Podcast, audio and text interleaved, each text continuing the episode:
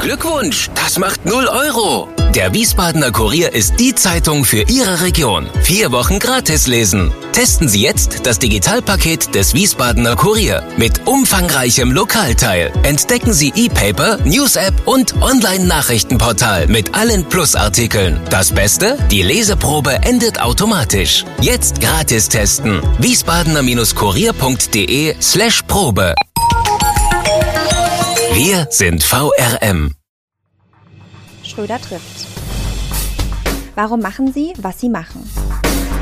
Stefan Schröder, VRM-Chefredakteur, trifft in diesem Interview-Podcast spannende Gesprächspartner, die einen besonderen Lebenslauf, etwas Besonderes geschafft oder geschaffen haben.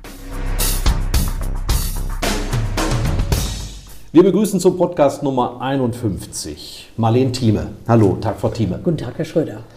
Frau Thieme ist verheiratet, hat zwei Kinder, wohnt in Bad Soden, ist von Beruf Juristin.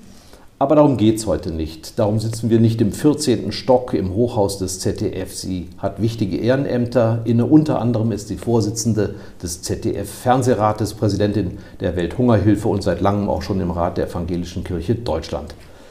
Frau Thieme, wie viel Fernsehen gucken Sie so in der Woche? Über den Daumen gepeilt.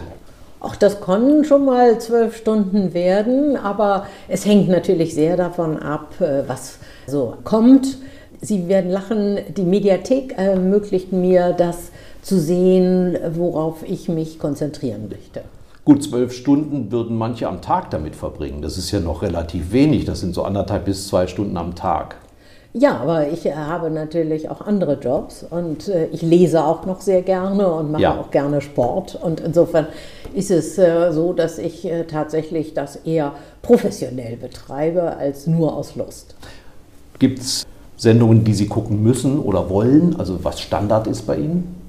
Also was mich natürlich immer interessiert, sind die ähm, Nachrichtensendungen. Da mhm. gucke ich schon sehr genau hin. Äh, und zwar wechselnd auch nicht nur ZDF, sondern gucke natürlich auch, was die anderen machen.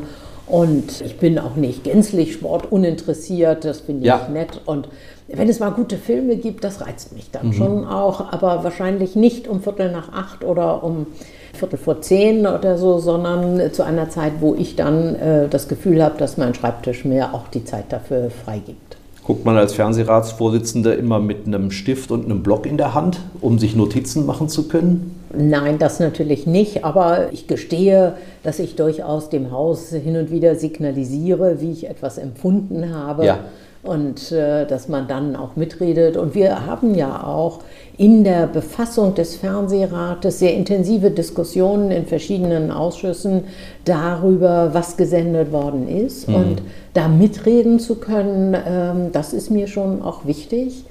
Und manchmal, gestehe ich, gucke ich auch nur etwas, wenn ich sehe, das ist jetzt auf der Tagesordnung des Fernsehrates. Ja klar, kann man sich ja nochmal einspielen lassen. Äh, genau, dann, ja. äh, wenn man das nicht gesehen hat oder etwas ja. kritisch ist oder gerade zu einer Fernsehratsbeschwerde geführt hat, dann muss man schon auch den Kontext ein bisschen mhm. sich angucken und äh, das finde ich äh, wichtig. Was ich gerne gucke, ist Terra X. Das ist etwas, oder Herrn Lesch das, das habe ich schon gelesen. Lesch's Kosmos ist. Lesch's äh, Kosmos, ja. äh, mhm. das gucke ich mir. Macht schlau. Äh, mhm. Macht schlau. Und das sind Dinge, die ich in meinem Leben nicht genug gelernt habe. Und zunehmend mehr interessiert mich natürlich Auslandsjournal, weil das wiederum Synergien auch mit meinem Welthungerhilfe das glaube ich. hat. Ja. Sie sind im Sommer wiedergewählt worden, auf weitere vier Jahre. Wie viel Zeit beansprucht denn diese Tätigkeit eigentlich? Der Fernsehrat. Na gut, wenn Sie das professionelle Fernsehen mit hinzurechnen, das nehmen wir mal mit rein, genau. Dann können Sie sich ja schon vorstellen, dass ich hier so einen Tag in der Woche damit hm. äh, verbringe. Ja. Äh, und manchmal ist es auch ein bisschen mehr. Äh, dann werden es auch mal zwei, drei Tage in einer Woche. Das ist hm. Äh, ähm, nicht ganz so planbar. Insofern muss man einen ähm, guten Terminkalender führen, in dem auch möglichst alle, die äh, etwas von mir wollen oder meine Aufmerksamkeit beanspruchen, ähm, dass die dann auch mal sagen, äh, frühzeitig, ich hätte gerne.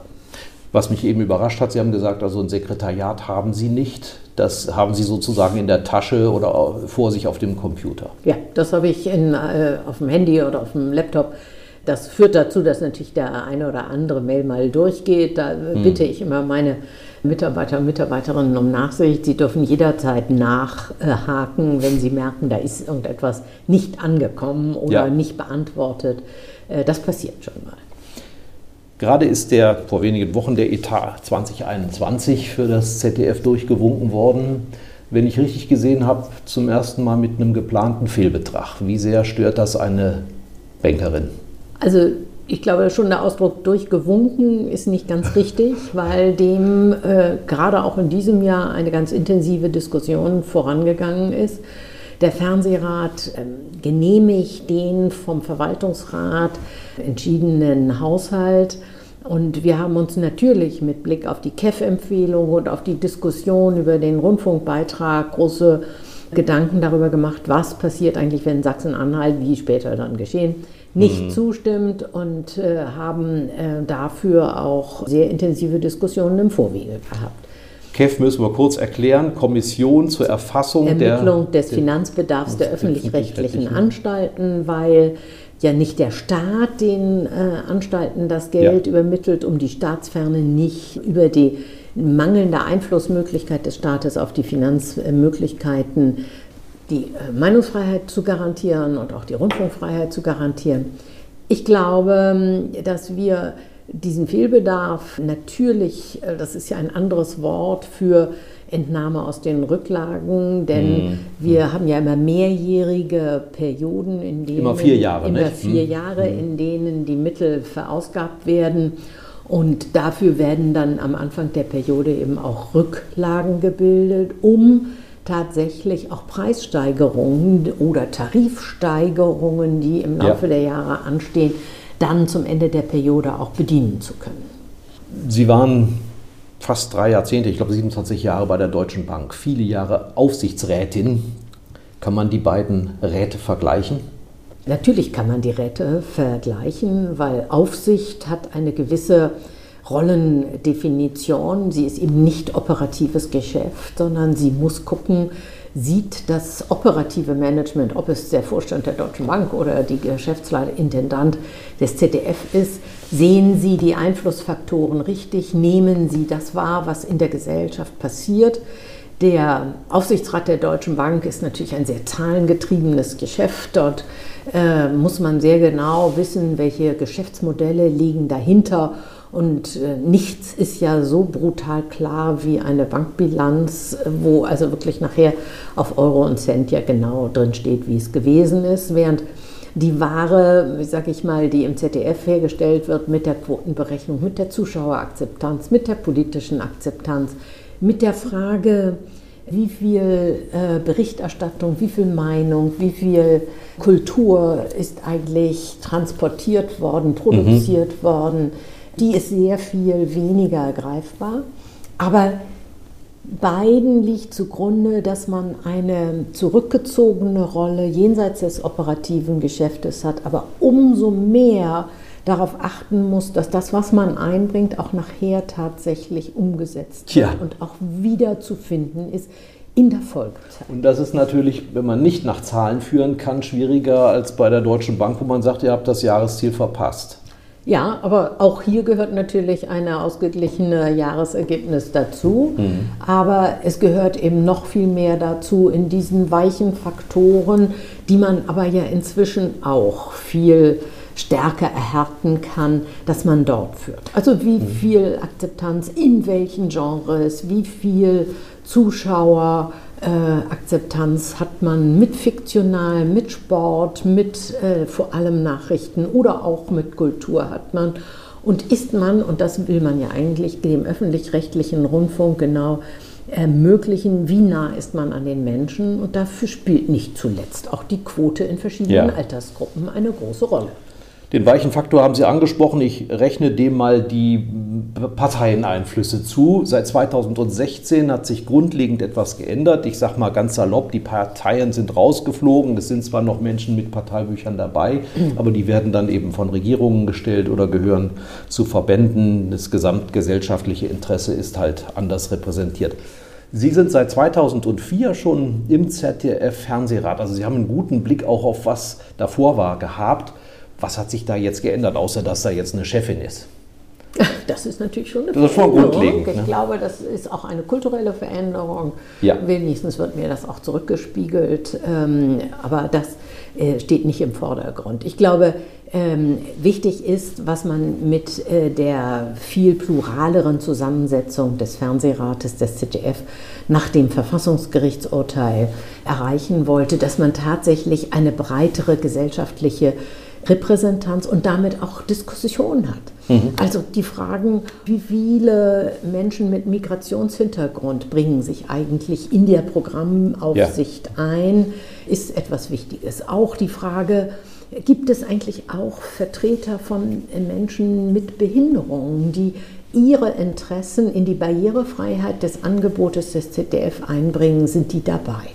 Ist es der Blick der Wohlfahrtsverbände, die tatsächlich auf die äh, Schwachstellen unserer Gesellschaft, auf die sozialen Bedürfnisse, auf die Familienbedürfnisse einen besonderen Blick werfen? Sind die ausreichend repräsentiert? Und diese Diskussion ist eigentlich viel wichtiger als die, die man so platt negativ konnotiert als parteipolitische Diskussion ja. wahrnimmt. Und ich glaube, diese Rechnung ist auch sehr gut aufgegangen. Die hat es vorher auch gegeben, diese Diskussion. Sie wurde aber vielleicht in der Öffentlichkeit auch nicht so wahrgenommen, Haben wie plural dann doch die ja. einzelnen Vertreter auch in ihren Kompetenzfeldern argumentieren. Also man sprach ja damals von den roten und den schwarzen Freundeskreisen und äh, gut, die Sitzungen waren ja jetzt auch nicht unbedingt geheim war früher mehr in dem Stil davon die Rede, der X ist mir zu links in der Moderation und der, der, die Y zu rechts. Hat, ist, ist das damals. Also ich will nicht ausschließen, dass es das mal gegeben hat, aber in meiner Wahrnehmung haben wir doch immer sehr an der Sache diskutiert. Mhm. Das ist auch ein bisschen die Projektion von Interessierten auf die eine oder andere Entscheidung. Und es hat natürlich auch äh, die eine oder andere, gerade Personalentscheidung mal gegeben, wo man sagte, ja, vielleicht ist da noch ein weiteres Interesse. War ja auch nicht im Fernsehratszuständigkeitsbereich. Da hätte man das auch vielleicht anders sehen können. Oder man hätte auch im Vorgehen vielleicht dort einen anderen Prozess draufsetzen mhm. können. Programmaufsicht haben Sie gesagt. Das ist Sache des Fernsehrats, aber Sie haben natürlich über die Beschwerdeausschüsse oder über den Etat schon einen gewaltigen Hebel, wo Sie auch Einfluss auf das Programm nehmen können. Als oder? Programmaufsicht, ähm, das, der Staatsvertrag spricht von Programmbegleitung, um mhm. die Rundfunkfreiheit auch wirklich äh, ja. und die redaktionelle Freiheit auch Beratung des Intendanten. Ne? Die mhm. Beratung des Intendanten, sie ist eigentlich ein dreistufiges Modell. Äh, davon, das erste ist die Intendantenwahl, das ist die schärfste ähm, ja, Wirklichkeit mhm. der, des Fernsehrates, dass er das Programm mitbestimmen kann. Die zweite Thematik ist die, dass wir tatsächlich eine Selbstverpflichtungserklärung. Das ist so etwas, mhm. was Menschen normalerweise unter Zielvereinbarung verstehen. Freiwillige Selbstkontrolle habe ich das mal für mich genannt. Ja. ja, und das ist so, auch dass man einmal den strategischen Blick rauswirft, was wollen wir eigentlich in den nächsten ein, zwei, drei Jahren machen mhm. und wo sind die Schwerpunkte, dass man das auch formalisiert und tatsächlich in eine Beschlusslage hineinbringt. Das ist die zweite. Und dann ist die dritte, natürlich das Geld. Da sind wir aber schon auf die Zusammenarbeit mit dem Verwaltungsrat sehr angewiesen, denn der legt uns den von ihm beschlossenen Haushalt vor und wir können ihn nehmen oder wir können ihn ablehnen. Und da merkt man, dass das ein eher mittelbares Einwirken ist. Da können Sie in einem Jahr sagen, also eure Investitionen in X oder die Programmkosten für Y, die finde ich unverhältnismäßig für das, was mhm. da rauskommt. Oder wollt ihr das wirklich? Das können Sie dann in den nächsten Haushalt mit einbringen. Das ist eine sehr mittelbare Nummer und soll nur verhindern, dass ein Gremium ein, alleine gegen zwei andere agieren ja. kann. Und dann kommt die fachliche, qualitative Betrachtung, die geschieht, indem wir uns verschiedene redaktionelle Bereiche angucken, auch mal verschiedene, äh, ich sag mal, Familien, ob das der Sport ist oder ob das die Heute ist oder mhm. ob das Funk, Arte, Dreisat, äh, Neo, all diese Fragen, die werden dann eher thematisch orientiert und quer dazu diskutieren wir auch, wie kommt das Thema Vielfalt oder das mhm. Thema Nachhaltigkeit oder das Thema Gleichberechtigung von Frauen in den Programmen vor. Yeah. Das sind dann aber aktuelle äh, Dinge, die wir auf, das, auf die Tagesordnung. Gut, wenn man jetzt, sagen wir mal, so diese Protokolle der, der Selbstkontrolle sieht, mit dem Ampelsymbol, grün haben wir da. Also ich habe, ich hab, glaube ich, kein rotes Symbol gefunden, nur mal ab und zu ein Gelb. Das ist ja eine Benotung, die die Mannschaft des ZDF selber vornimmt. Also das ist ja nicht das, was Sie dann daraus machen. Das ist ja auch zum Teil sehr suggestiv. Also das haben wir toll gemacht, da waren wir wieder Klassenerster, da waren wir fast Erster. Mhm. Wie geht der Fernsehrat damit um? Lassen Sie sich dann nicht alles so ein X für ein U vormachen? Haben Sie Ihre eigenen Möglichkeiten, auf Zahlen zurückzugreifen und beschäftigen sich auch damit? Oder sagen Sie, also wir sind hier Ehrenleute, wenn die sich so einschätzen, dann reicht uns das? Ich glaube, diese Ehrenleute-Zeiten, die sind so mit Schulterklopfen gegenseitig, die sind so ein bisschen vorbei. Hm. Ähm, wir gucken äh, schon sehr darauf und bei manchen haben wir ja auch klare Kriterien angesetzt, womit mhm. das dann nachher tatsächlich als grüne Ampel äh, anzusehen ist. Und manches ist ja auch mit einem Datum versehen. Also mhm. ich erinnere mich daran, dass wir gesagt haben, wir gerade als Fernsehrat dieser Periode und auch schon der letzten wir wollen diese Digitalisierung in diesem Haus ganz weit nach vorne treiben. Das soll das Thema sein. Mhm. Und äh, da waren wir wirklich sehr, sehr fordernd auch und haben gesagt, wir brauchen nicht nur Funk oder es war ja vor Funk schon, sondern wir müssen einfach diese Welt äh, für das ZDF sehr schnell erschließen. Und da gucken wir schon sehr genau, wie ja. viele Zuschauer sind da einfach. Das ist alles noch nicht wirklich gigantisch relevant, aber das wird ja jeden mhm. Tag relevanter, je mehr auch junge, digital gewohnte Menschen ähm, in das Alter einer interessierten Öffentlichkeit hineinwachsen. Oder auch beim ZDF arbeiten. Auch das die das Unternehmen richtig. damit beeinflussen. Auch das damit äh, beeinflussen. Das hängt natürlich auch an der Kompetenz der Mitarbeiter und Mitarbeiterinnen. Ja. Und daher hat ja auch die Personalpolitik etwas damit zu tun, wie das Programmangebot des ZDF insgesamt eigentlich dasteht. Mhm. Denn wenn hier nur ältere Menschen arbeiten würden, dann würde das Programm vielleicht eher noch so aussehen wie vor zehn Jahren. Ja. Aber weil es eben mehr Junge sind und sein sollen, wird es eben auch ein anderes. Ja, da ist die Sozialisation eben wichtig. Das ist wichtig und auch die Kompetenz. Mhm. Ähm, denn äh, ich bin kein Digital Native. Also ich habe das gelernt, als ich schon irgendwie äh, ähm, längere Zeit berufstätig war und ich habe mich wahnsinnig schwer getan damit. Mhm. Das gebe ich gerne zu. Und auch jetzt, wenn ich was Neues lerne, muss ich immer dreimal versuchen, mir das zu erschließen. Und meine Kinder, die können das äh, sagen, Mami, mach doch so. Ja. Und äh, darum hat das schon auch was mit dem eigenen Zutrauen zu tun, ob mhm. man sich daran wagt oder nicht. Oder ob man das auch für sinnvoll hält. Was man in der Öffentlichkeit wahrnimmt, sind solche, ich nenne das mal gesellschaftspolitischen Debatten. Ähm, dürfen die Kommissare im Fernsehen rauchen? Ja, und dann gibt es eine Sendung, die, äh, ich glaube, Soko Leipzig, die sind schon Raucher zertifiziert, nicht Raucher zertifiziert. Jetzt halte ich mal dagegen, wenn man überlegt, dass wahrscheinlich im Jahr um die 5000 Menschen in diesen Krimis ermordet werden. Das ist ja eigentlich ein viel schlechteres Vorbild, gibt ja auch nicht unbedingt das, die Realität wieder. Ja, wie realitätsnah sind solche Debatten und wie, ja, manchmal äh, auch wie bevormundend, wenn man sagt, das Fernsehen, das Öffentlich-Rechtliche hat diesen Auftrag, wir müssen ja erzieherisch wirken, ja. Also äh, diesen Auftrag erzieherisch zu wirken hat es nicht. Es soll zur Meinungsbildung beitragen und da würde ich auch immer sagen, bloß keine Maulkörbe, aber natürlich ist es nicht sehr vorbildlich, wenn äh, alle Kommissare ähm, rauchen würden und so. Das Missverhältnis von Toten in Krimiserien zu realen Morden in Deutschland ist natürlich ein eklatantes. Aber ähm, ich sage mal, deshalb darf man nicht dieses Genre Krimi total verteufeln. Und wir mhm. arbeiten gerade daran, das auch etwas zu clustern und als Portfolio zu betrachten und dort auch unterschiedliche Zugänge dazu zu ermöglichen. Denn ähm, Krimi an sich ist ja nichts Schlimmes, ja. sondern es ist die Möglichkeit, mit der sich Menschen ja nicht nur am Fernsehen, sondern auch in anderen Sparten. Ich denke nur mal an die vielen Romane, die die Menschen auch ja. als Krimi lesen und dann damit auch etwas anderes eigentlich als gesellschaftlichen oder literarischen Diskurs wahrnehmen. Mhm.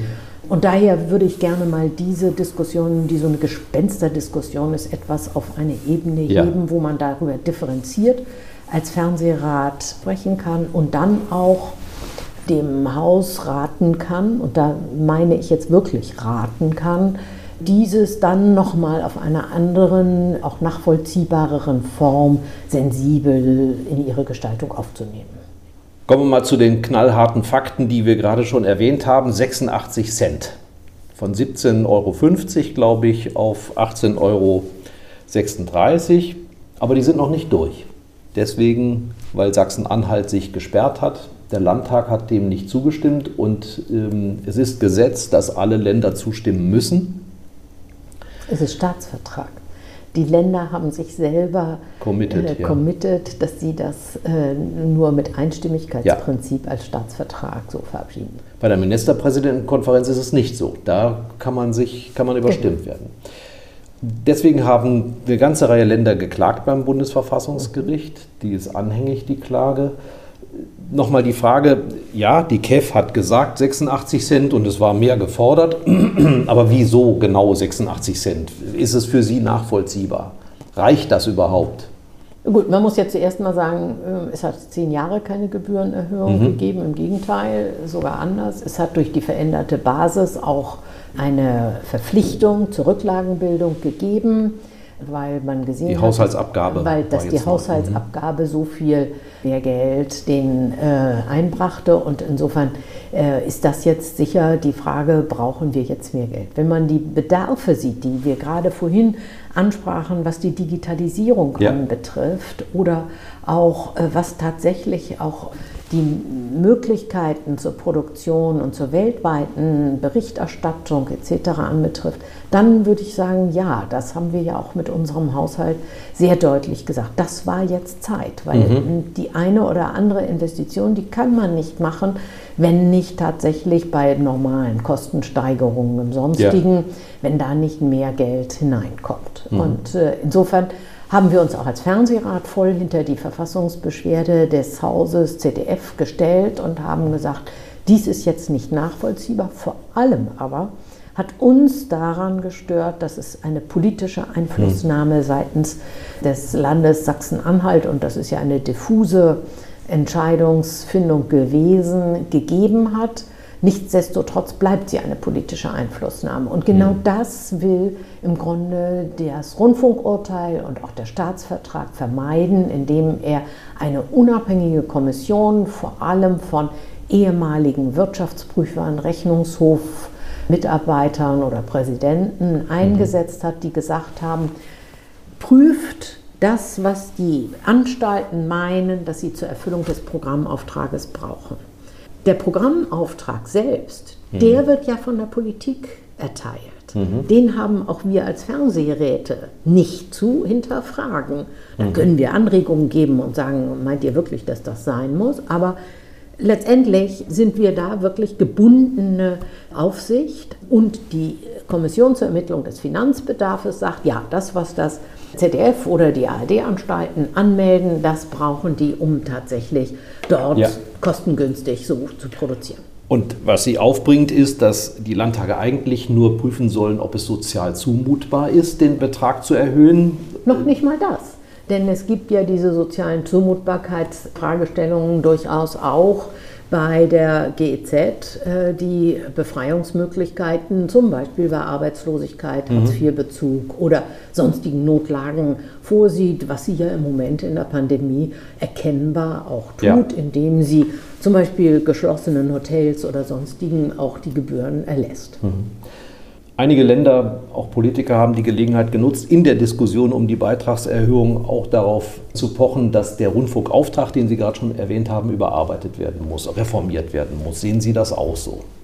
Er muss sicher auch vor dem Hintergrund der Tatsache reformiert werden, als wir natürlich durch die Social Media, durch die mhm. Digitalkanäle und durch das Internet völlig neue Möglichkeiten haben und dieses anzugehen, da würde ich auch an die Politik appellieren, sich staatsvertraglich darauf zu einigen. Ja.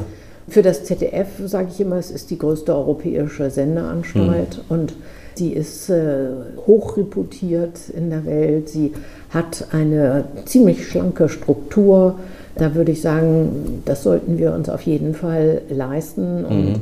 hier ist bestimmt äh, auch viel Einsparung schon in den letzten zehn mhm. Jahren erfolgt. Wir haben ja frühzeitig schon sehr, einen sehr hohen Stellenabbau auferlegt bekommen und äh, haben den auch durchgeführt. Und daher ist das dieses Haus sicher schon auf einem guten Weg.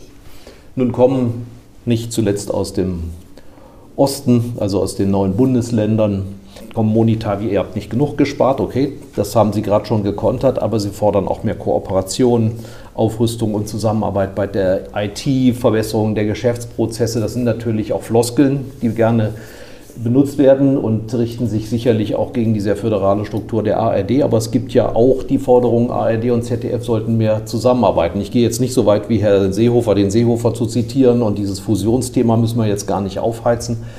Aber äh, wie sieht das der Fernsehrat?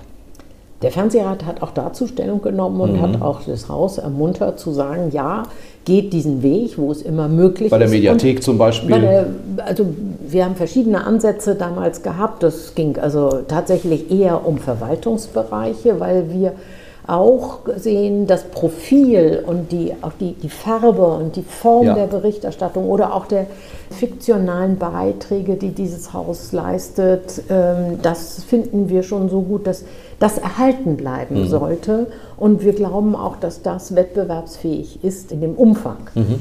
Und auch immer haben wir die Geschäftsleitung ermuntert, tatsächlich diese Kooperationen zu suchen, die es ja auch de facto in vielen Bereichen schon sehr erprobt gibt. Gerade also beim Sport, denke, ja. Mhm. Wenn man an diesen Sport denkt, das ist doch ein, auch eine Erfolgsgeschichte. Und da kann man sich sicher noch das eine oder andere, äh, gerade in diesem, ich sag mal, Backup-Lösungen vorstellen. Andererseits muss man natürlich auch eine Lanze dafür brechen, dass wir ein föderaler Staat sind. Das sehen wir in der Pandemie äh, mit äh, unterschiedlichen Gefühlen, positiver und negativer Weise. Wir können dieses Land nicht über einen Leisten äh, schlagen. Es ist zu groß dafür und es macht auch mhm. überhaupt keinen Sinn. Und daher kann ich auch nachvollziehen, dass die Länder sagen, ja, aber wir haben Rundfunkanstalten, die äh, auch in unserem regionalen Umfeld ja. Bericht erstatten können. Und da muss man einen Weg zwischen dieser Kooperation oder Fusion und der Regionalität finden. Und in der Tat, man sieht ja auch, dass viele Fusionen, wenn ich an äh, den NDR denke oder auch an den SWR denke, ja. wirklich sehr erfolgreiche Modelle geworden sind. Wir haben gerade schon einige technische Entwicklungen benannt. Das gerade das Digitale, das ja nicht nur auf Technik zu reduzieren ist. Welche gesamtgesellschaftlichen Entwicklungen sehen Sie, bei denen gerade die öffentlich-rechtlichen stark gefordert sind, wo sie sich auch verändern müssen? Also ich glaube, die Diskussion um den Mehrwert öffentlich-rechtlichen Rundfunks, den müssen wir immer wieder führen. Und ja. insofern glaube ich auch, dass wir nicht nur am Geld diskutieren müssen, sondern wir müssen wirklich sagen, was ist der Mehrwert öffentlich-rechtlichen Rundfunks. Mhm.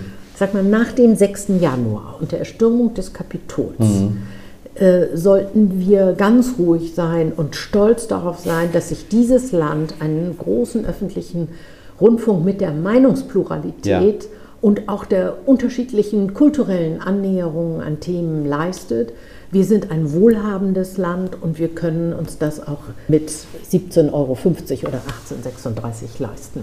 Aber trotzdem müssen wir immer wieder sagen, was ist eigentlich das, was die Markanz öffentlich-rechtlichen Rundfunks zwischen einer freien Presse mhm. und einer digitalen Welt ausmacht. Und das ist natürlich ganz zuvorderst die Verlässlichkeit des Informations-, des Meinungsbildungsprozesses, den abzusichern. Das ist in einer Demokratie unerlässlich und das ist auch weit mehr als nur, ich sag mal, heute oder Tagesschau. Mhm. Das ist auch die Frage, was für ein Polizeibild vermittle ich, was für eine Kultur der Mitsprache transportiere ich auch in kulturaffinen Stücken, mhm. wie berichte ich über das Ausland, mit wie vielen Brillen über berichte ich überhaupt über das Ausland ja. und mit wie vielen Brillen berichte ich auch über das für uns so wichtige Europa. Die Europäische Union hat eine so große Bedeutung. Nehme ich das nur wahr, wenn dort eine Wahl ist oder wenn dort ein ähm, eine Rats, Europäischer Rat irgendwie Probleme hat, sich zu einigen oder wenn die Flüchtlingskrise ist? Oder sage ich auch nein, Europa spielt in einer globalisierten Welt, in einer polarisierten Welt, in einer großen Medienwelt eine Rolle, mhm. um Freiheit und Demokratie und Rechtsstaat in Europa abzusichern. Und ich glaube, da, da in dem Spannungsfeld, da hat öffentlich-rechtlicher Rundfunk keine Meinungs äh, zu haben, aber sie muss die Meinungsbildung fördern und auch die, das Bewusstsein fördern. Wäre eigentlich meine letzte Frage im Gespräch gewesen. Ich ziehe sie vor, weil Sie es so angesprochen haben. Seht Deutschland mit seiner Demokratie anders aus ohne öffentlich-rechtliche Rundfunkanstalten? Hätten wir die Demokratie noch? Ich habe überhaupt gar keine Zweifel, dass auch die Zeitungen und die ähm, anderen öffentliche, privatrechtlichen Medien in Deutschland das auch können. Aber ob sie diesen starken Impuls und auch diese hohe Durchdringung schaffen, die absolut notwendig mhm. ist. Ich meine, wir kämpfen doch alle gegen auch extremistische Tendenzen in unserem Land.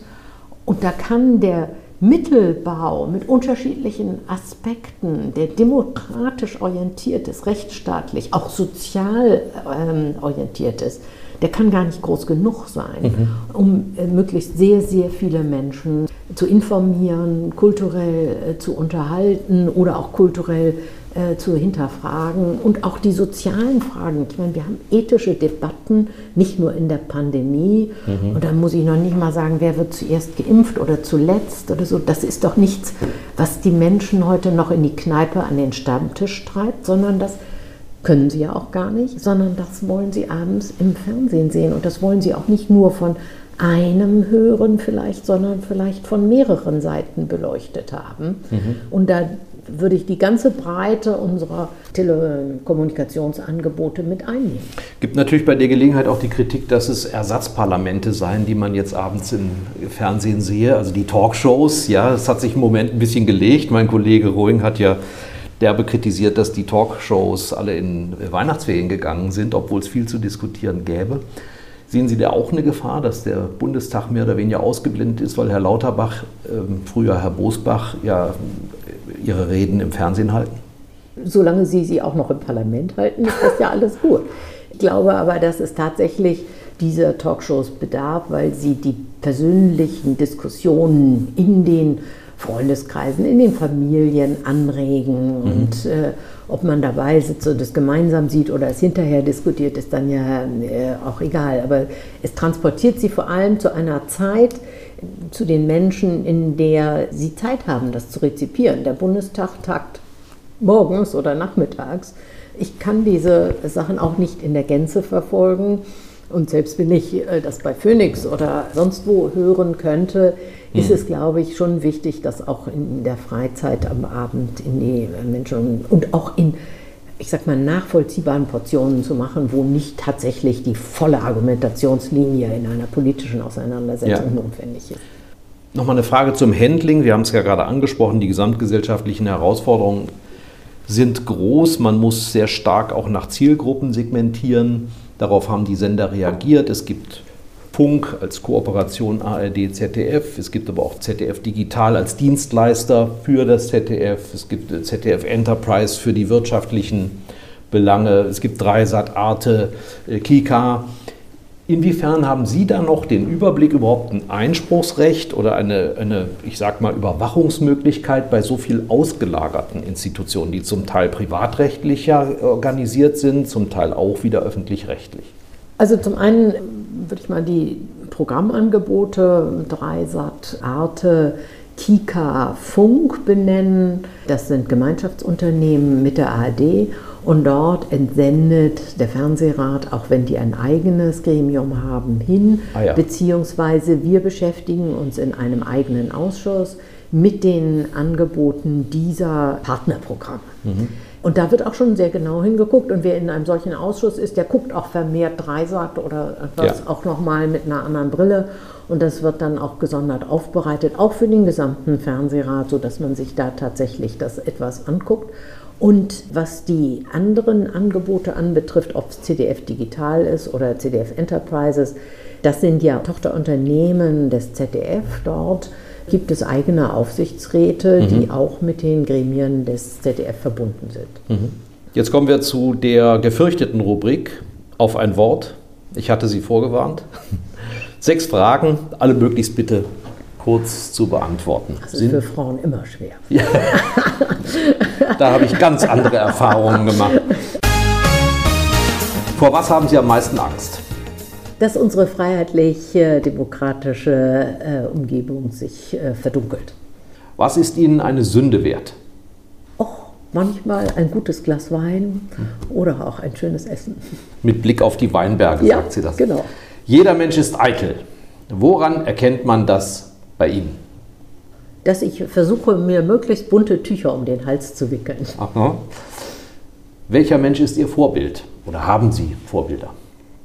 Ja, ich habe Vorbilder. Das ist in der elterlichen Familie sind das die Frauen und Männer, die schon gesellschaftliche Verantwortung in meiner Heimatstadt übernommen haben. Lübeck. Lübeck. Und die mir beigebracht haben, egal wo, aber du musst dich einmischen und du mhm. musst mitgestalten und auch dafür Verantwortung übernehmen.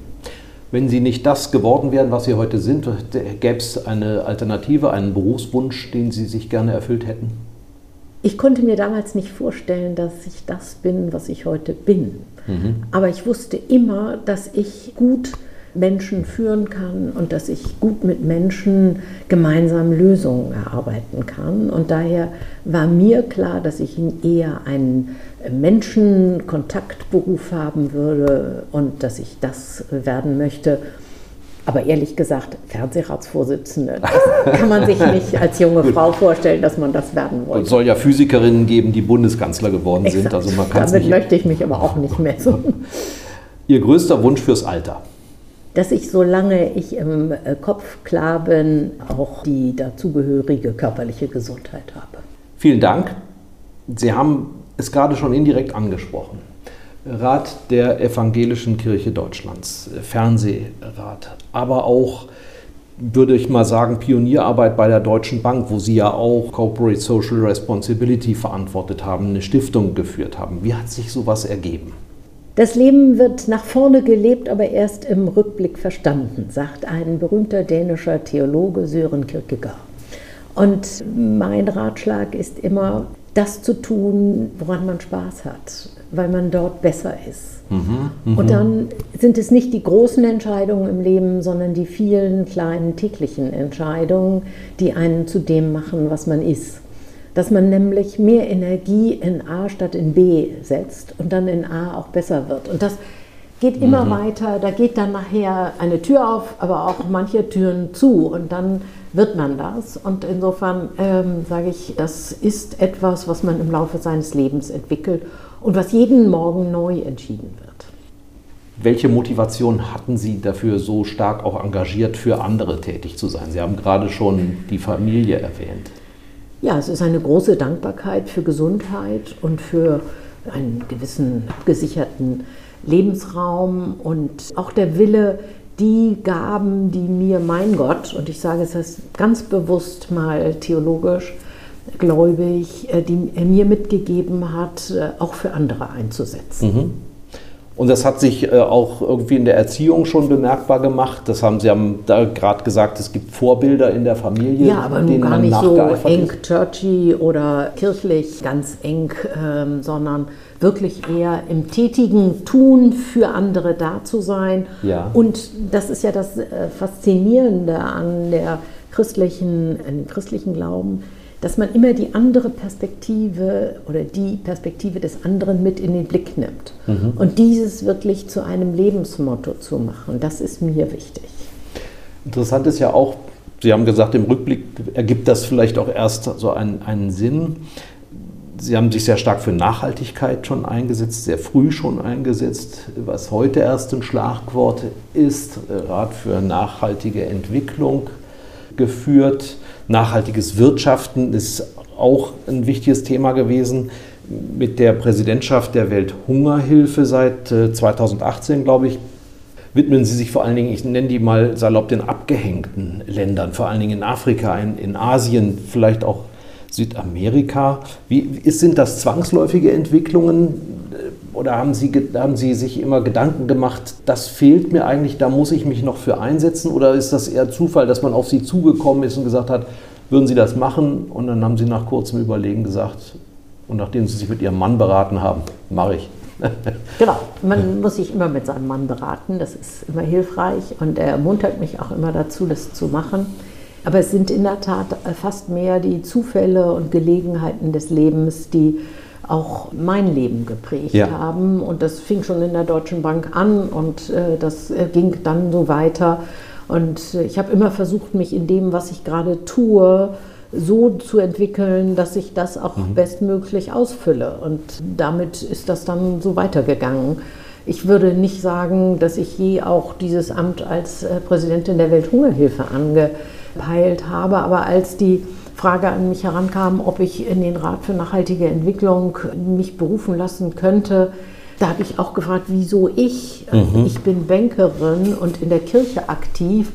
Und da hat mich der äh, damalige äh, Staatsminister im Bundeskanzleramt und heutige Bundespräsident gesagt, das ist keine Antwort. Genau mhm. diese Kenntnis des Bankgeschäftes brauchen wir in der nachhaltigen Entwicklung, weil sie an der Schnittstelle zu den Märkten und den Wirtschaftsdenken und ja. mit dem ethischen Hintergrund einer Kirche aktiv sind. Und das bringt einen dann natürlich zum Nachdenken und äh, hat mich damals dann auch motiviert, nach etwas Zögern Ja zu sagen. Und dann, wenn man sich mit der Materie beschäftigt, dann kommt man ja auch in diese in dieses Denken hinein. Ich würde sagen, ich war immer ökologisch bewusster als andere, aber ob ich dann besonders vorbildlich gewesen bin, das mhm. würde ich also jetzt mal von mir weisen. Aber zu sagen, das ist ein Problem, ja, das kann ich als Generation, die mit dem Club of Rome Manifest mhm. groß geworden ist, das habe ich immer gesehen. Und dann sieht man auch, wie die Schere zwischen den reichen und den armen Ländern aufgrund von globalen Rahmen einfach immer weiter aufgeht und dass man in unserer Welt nicht einfach so weiterleben kann. Ja. Das müssen wir nicht erst seit der Flüchtlingskrise konstatieren, sondern das war schon jedem klar, der einmal in das Elend des einen oder anderen Landes vielleicht hineingucken konnte. Und nun daran mitzuwirken, dass tatsächlich auch die politischen Rahmenbedingungen sich so verändern, dass sich auch die Märkte verändern, dass die Menschen in diesen Ländern nicht mehr, aber auch nicht weniger als genug zu essen haben und sich, und sich mhm. durchs Leben schieben können. Ähm, das ist mir eine besondere Verantwortung und ehrlich gesagt auch eine große Freude, weil es wirklich Spaß macht zu sehen, wie viel Engagement auch in dieser Bevölkerung dafür da ist. Mhm. Und damit zu kämpfen, das ist schon eine tolle Sache.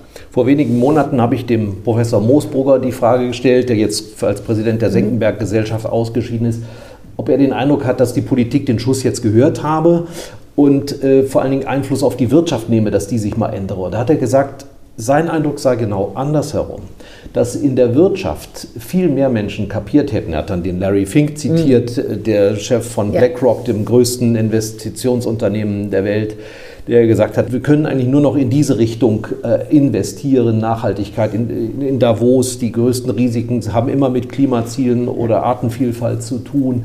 Da geht eigentlich die Post ab. Sehen Sie das auch so? Das sehe ich genau so und ich glaube, was die Politik aber verstehen muss, ist, dass sie jetzt ein Level Playing Field für die Unternehmen herstellen muss. Also Rahmenrichtlinien. Rahmenrichtlinien, dass sie tatsächlich nicht nur eine soziale, sondern eine sozial-ökologische Marktwirtschaft etablieren und das in einer so vernetzten Wirtschaft wie der deutschen Wirtschaft, nicht nur in mhm. deutschem Rahmen, sondern dass sie tatsächlich auch auf europäischer Ebene und möglichst eben auch auf einer internationalen Ebene darauf hinwirken muss. Denn in der Tat, kein Unternehmer in diesem Land möchte diesen Klimawandel befördern oder möchte mhm. Kinderarbeit unterstützen. Das ist doch nicht das Thema, sondern äh, jeder hat doch einen Grundanstand in sich, ob nun christlich oder wie auch immer motiviert und sagt, ich möchte auch ein ehrbarer Kaufmann, um es mal ja. in einer alten Nomenklatur zu sagen, sein. Und daher denke ich, äh, dass jetzt die Politik sich emanzipieren muss und sagen mhm. muss, ja, wir gehen voran und wir machen das auch schneller als bisher. Sie wissen, dass ich im Rat für nachhaltige Entwicklung immer dafür gekämpft habe. Mhm. Geht voran, macht es aber möglichst nicht zu eng, denn die Geschäftsmodelle werden sich verändern müssen. Ja. Und man braucht Rahmen, aber man muss nicht klein-klein vorgeben. Da sehen wir ja schon in der Förderung erneuerbarer Energien, was für Fehlallokationen dann passiert sind, sondern drückt den Markt insgesamt nach vorne und gibt ihm den Rahmen. Und da haben Sie einen guten Eindruck. ich Wirtschaft glaube, reagiert. dass jetzt ähm, es tatsächlich vorangeht. Die mhm. Trump-Ära war natürlich eine ganz fürchterliche Ära, weil es nochmal ein Rechtfertigungsmuster für andere gegeben hat. Aber ich glaube, dass die Europäer sehr viel weiter sind und sagen, das ist unsere Zukunft, wie übrigens auch die Chinesen in großen mhm. Teilen, die gerade was die CO2-Emissionen äh, anbetrifft, mhm. ja sehr sensibel geworden sind und da, ich könnte mir vorstellen, uns sogar richtig herausfordern. Ja. Sie haben äh, im Oktober war es, glaube ich, dem Minister Müller darauf aufmerksam gemacht, was für eine Katastrophe die Auswirkungen von der Corona-Epidemie gerade in den sogenannten Entwicklungsländern in der dritten Welt haben. Nicht nur, dass dort die Krankheit womöglich, ohne dass man groß drüber redet, immer weiter schwelt, sondern dass die Folgen, die Rahmenbedingungen, dass die Menschen nicht mehr arbeiten können, dass die Kinder keine Schulspeisung bekommen etc., dass das viel verheerender ist. Wie weit wirft das die Entwicklung zurück? Denn wir hatten ja eigentlich eine ganz gute Entwicklung bei der Bekämpfung der Armut und dem Hunger, aber auch äh, bei dem Fortschritt der Bildung. Also die UN schätzen, dass 130 Millionen Menschen hm. mehr in Hunger sein werden in dieser Pandemie. Das liegt zum Teil daran, dass es sich um Tagelöhne handelt, die durch den Lockdown oder die nicht mehr existierenden Märkte nicht mehr arbeiten können, die Schulspeisungen, aber auch, dass die Schulen nicht mehr geöffnet sind und die Frauenbildung nicht mehr so intensiv betrieben werden kann, sodass also die Frauen wieder früher verheiratet werden. Ähm, das sind schon alarmierende Zahlen und wir waren ähm, schon kurz vor der Pandemie nicht mehr ganz auf dem Hungerbeseitigungstrack, weil die Kriege und Konflikte, ja. die ich sag mal, in der Sahelzone südlich der Sahara bis äh, Ostafrika zunahmen, weil der Jemen, Syrien, um mhm. nur mal zwei weitere Hotspots zu nennen, aber auch Kongo und andere Länder eben äh, von Bürgerkriegen oder äh, regionalen Konflikten sehr stark betroffen waren. Das waren große Herausforderungen. Zudem fordert der Klimawandel immer mehr Dürren bzw. Mhm. Überflutungen, was in Afrika, aber auch in Asien äh, sehr stark zu spüren ist. Und insofern ist die Pandemie nicht der alleinige Grund, aber er wirft nochmal den Blick darauf, dass das wie ein Brandbeschleuniger, ja. sage ich mal, wirkt darauf, dass der Hunger wieder äh, noch mehr wird und wir Erfolge der letzten 10, 15 Jahre wirklich zunichte machen und uns weiter vom Ziel kein Hunger bis 2030 zurückwirft. Mhm. Sie sind zwar delegiert durch die EKD in den Fernsehrat, aber Ihr Amt als Präsidentin der Welthungerhilfe, das ruht ja nicht in dem Moment. Wie sehr drängen Sie auch in der Diskussion mit dem Intendanten darauf, dass solche Themen ähm, ventiliert werden, dass die noch eine größere Rolle spielen. Die Themen der Welthungerhilfe, dafür, ja? die Themen der Welthungerhilfe sind auch die Themen der evangelischen Kirche. Das möchte ja, ich mal Gott sei Dank kann man sagen. Mhm. Und wir, wir bedienen einen etwas anderen Ansatz, aber als zum Beispiel Miserie oder Brot für die Welt. Mhm. Aber es ist natürlich äh, schon auch merkbar, äh, dass man da mit einer Richtung guckt, auch auf die Schwächsten und macht auch auf dieses Thema aufmerksam dass ich diese Nummer auch in meiner Funktion als Welthungerhilfepräsidentin mit verstärke. Mhm. Insofern ist das ähm, sicher keine ganz große Überraschung äh, für das Haus gewesen. Wobei es auffällig ist, das hat, haben einem schon afrikanische Studenten vor 20, 30 Jahren gesagt, wenn ihr über Afrika berichtet, dann ist es Katastrophe, Krieg oder Hunger da muss ja auch irgendwo mal was passieren. Also wenn man, ich weiß ja nicht, wie viele Büros das ZDF in Afrika betreibt, im Zweifel eines oder zwei, ja. ja. Ähm, das von dort, das sind ja unsere Nachbarn. Wir berichten jetzt über die Folgen dessen, was dort passiert. Ist da nicht noch sehr, sehr traditionelle journalistische Arbeit im Gange? Also ehrlich gesagt, wir haben sogar drei, habe ich jetzt gerade nachgerechnet, ja. das ZDF. Aber es ist eigentlich ein differenziertes Bild. Klar, in der Flüchtlingskrise wird natürlich auf die Gründe für diese Fluchtursachen geguckt und da ja wirklich viele gerade aus diesen Konfliktgebieten Afrikas kommen und nicht nur Afghanistan und Bangladesch, sondern auch Afrika kommen, da ist es schon relevant. Aber die Fortschritte, die Afrika gemacht hat, mhm. das ist, glaube ich, einem Mann zu verdanken, der das für das Welternährungsprogramm gearbeitet hat, Hans Rossling, der mhm. eben auf Fakten basiert Factfulness hat. heißt Factfulness das Buch. heißt das mhm. Und dass diese großen Fortschritte, die bei dem mhm. enormen Bevölkerungswachstum, was Afrika hat, ja. ähm, und auch was Asien hat, dass trotzdem die Zahl der Hungernden äh, deutlich gesunken ist, das sei ein großer Erfolg. Und wenn man jetzt sieht, und darüber hat zum Beispiel das ZDF ganz intensiv berichtet, die Gründung der oder die Freihandelszone der afrikanischen ja. Staaten, dann sieht man doch auch schon, wie weit dort ein differenziertes Bild zu finden ist. Fakt ist natürlich, dass das, was aktuell ein äh, großes Problem ist, dass das schneller in jede Nachrichtensendung ja. kommt. Das muss ich am Journalisten nicht erklären, ob der Hund oder der Biss oder ja, und wer wen beißt. wer wen beißt, äh, das wesentliche Thema ist. Zum Schluss nochmal die Frage, wir haben das jetzt so diskutiert, als wäre das eine Selbstverständlichkeit, aber sollte ein Medium wie das öffentlich-rechtliche Fernsehen tatsächlich auch bestrebt sein, eine Haltungsänderung beim Konsumenten herbeizuführen, beim Rezipienten?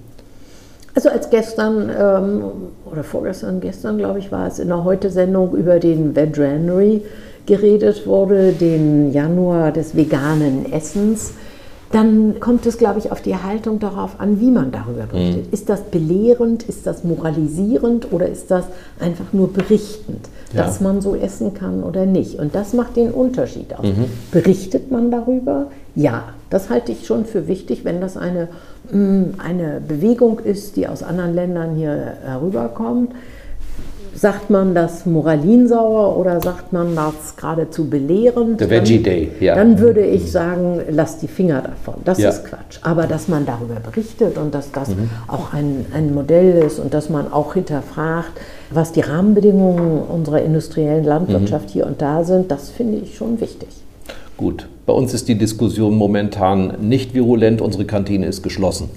Das ist ja bei den meisten so und Sie werden lachen. Ich glaube, dass die meisten Menschen sehr viel mehr Gemüse essen in dieser Zeit, weil es viel schneller zuzubereiten ist. Ja, stimmt, kann ich bestätigen. Vielen Dank. Gerne. Ein Angebot der VRM.